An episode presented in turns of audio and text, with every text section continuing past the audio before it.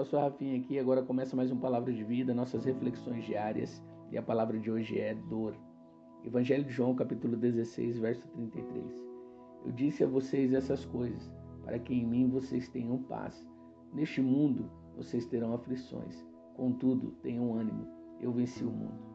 Você já parou para pensar qual seria a maior aflição, qual seria a maior dor do mundo? Houve um jovem que ele deixou um bilhete a seus familiares pouco antes de cometer suicídio, expressou no papel que estava sentindo.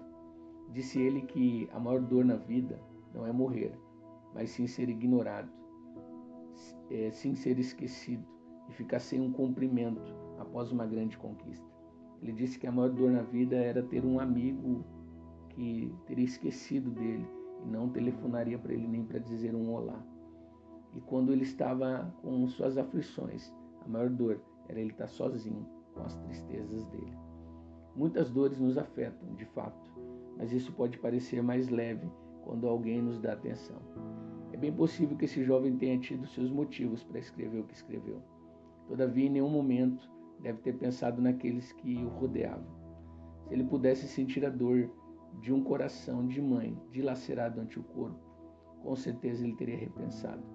Se ele pudesse experimentar o sofrimento de um pai que tenta em vão entender o porquê o filho fez o que fez, com certeza ele teria repensado.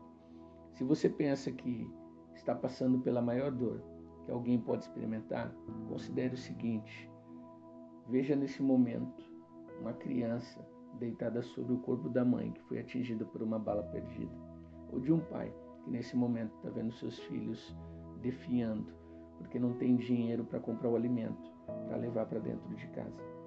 E se ainda assim você estiver certo de que a sua dor é maior, lembre-se daquela mãe que um dia assistiu à crucificação do filho inocente sem poder fazer nada. Lembre-se também daquele que suportou a cruz, mas não perdeu a confiança no Pai que tudo sabe. E se ainda assim você achar que é o maior dos sofredores, considere que talvez o egoísmo esteja prejudicando a sua visão. Pense nisso. No mundo você, eu, nós teremos muitas dores, muitas aflições. Porém, Jesus já venceu todas elas. Não deixe que o egoísmo faça você desistir da vida, faça você desistir de viver. Olhe para as dores das pessoas que estão à sua volta e você verá as suas dores cessarem.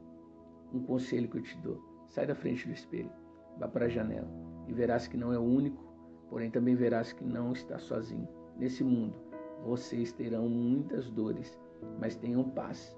Jesus tem o um remédio para curar todas as dores. E lembre-se sempre: se Deus é por nós, quem será contra nós?